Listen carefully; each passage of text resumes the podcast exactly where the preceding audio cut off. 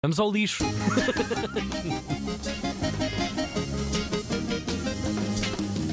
Uma cantiga por dia até cura a melofobia. Acabe com a cefaleia. Tome os audiogésicos da doutora Ana Correia. Pi, pi, pi, pi, pi. Olha quem é ela. Sempre tão espertinha. É espertinha, mas com pouca saúde. Vamos lá ver se eu consigo ler este. Curioso, Hum. curioso facto, não é? A em- Em casa um de doutorazinha. ferreiro. Pois, espeto de saúde pau. de pau. É isso mesmo, de pau cheio de bicho. Ah, a nossa ouvinte Melania Fonseca está cheia de boas intenções, mas será que isso chega para um Natal feliz? Essa é a dúvida que a Melania traz hoje a este consultório. Diz assim: Doutora, quero celebrar um Natal mais sustentável, por isso quero oferecer apenas lixo, ah, perdão, coisas muito boas que tenho lá em casa Ah, isso e é que que já eu não quero. uso. Ok. He, he, he. Já fizemos isso por aqui. É. Pois já. Algures. Era uma rubrica radiofónica chamada Pérolas a Porcos.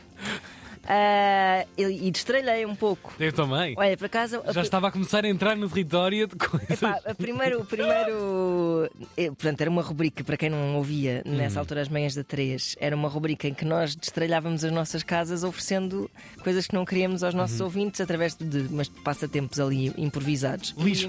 E- Lixo. Pá, eu lembro-me que a primeira que nós fizemos, eu- eu tenho que- recordo com saudade. Uhum. uh, gostava que quem tem lá em casa esse objeto que dê notícias. Ah, ok. Que Fotográfico. Era, era o meu pai Natal de pernas compridas. Não sei se te lembras. Um pai Natal castanho Ah, pá, de pernas sim, compridas. sim, muito desajeitado. Sim, sim. Que era um objeto muito pouco estimado lá em casa. Olha, Nomeadamente pelo meu cônjuge, que não percebia que sentido é que fazia aquele pai Natal de pernas Tristeza. compridas.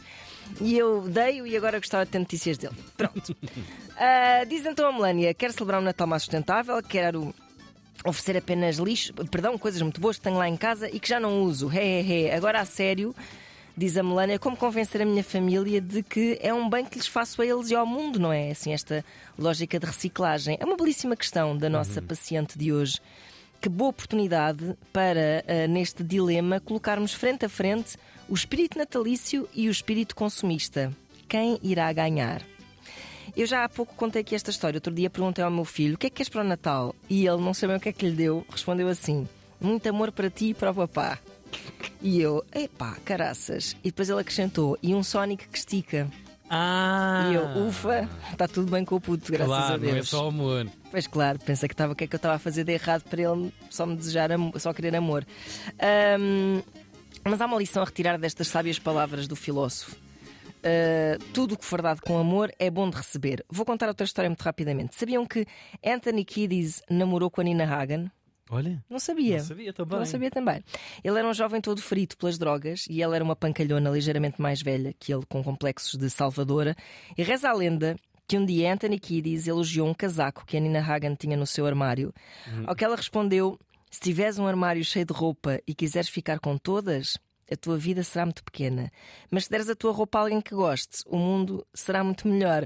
oh, Enfim, não é uma frase brilhante, mas a ideia está mas Tá lá. é bem intencionada. É, aliás, é uma porcaria de uma frase, mas, mas a ideia é boa. Ah, Anthony Kiedis ficou efetivamente com o casaco. E foi assim que nasceu o audiogésico que eu vou receitar à nossa paciente e que irá convencer a sua família de que qualquer gesto de generosidade é um gesto de altruísmo, mesmo que estejamos a falar de lixo. Um destralhanço com banda sonora adequada. Verdade. É. Audiogésico do dia. Provavelmente ninguém nunca se tinha debruçado muito bem sobre eh, o significado desta, desta canção dos Red Hot Chili Peppers. Já tinhas pensado acerca disso? Nunca. Mas não, uma pessoa está só gabrei, gabrei, gabrei, gabrei, gabrei, gabrei. Aliás, durante metade da vida nem percebe o que é que ele está a dizer. Ora, aí está.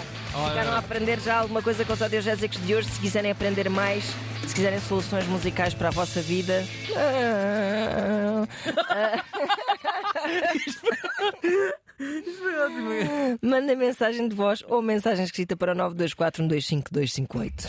Para muitos, o último disco dos Red Hot Chili Peppers, de 1991, isto um, mesmo, Blood Sugar Sex Magic. O último e depois acabou a Pois, carreira agora deles. é um- uma versão 2.0. Pronto. Eh, E eu, eu É estava uma, é uma, é uma perspectiva a sobre. passar aqui os olhos, Rick Rubin, eh, na produção deste disco. Pois, já lá Já andava. o som, já O aqui o guru. som. Sim, um guru estranho. É, sim, sim.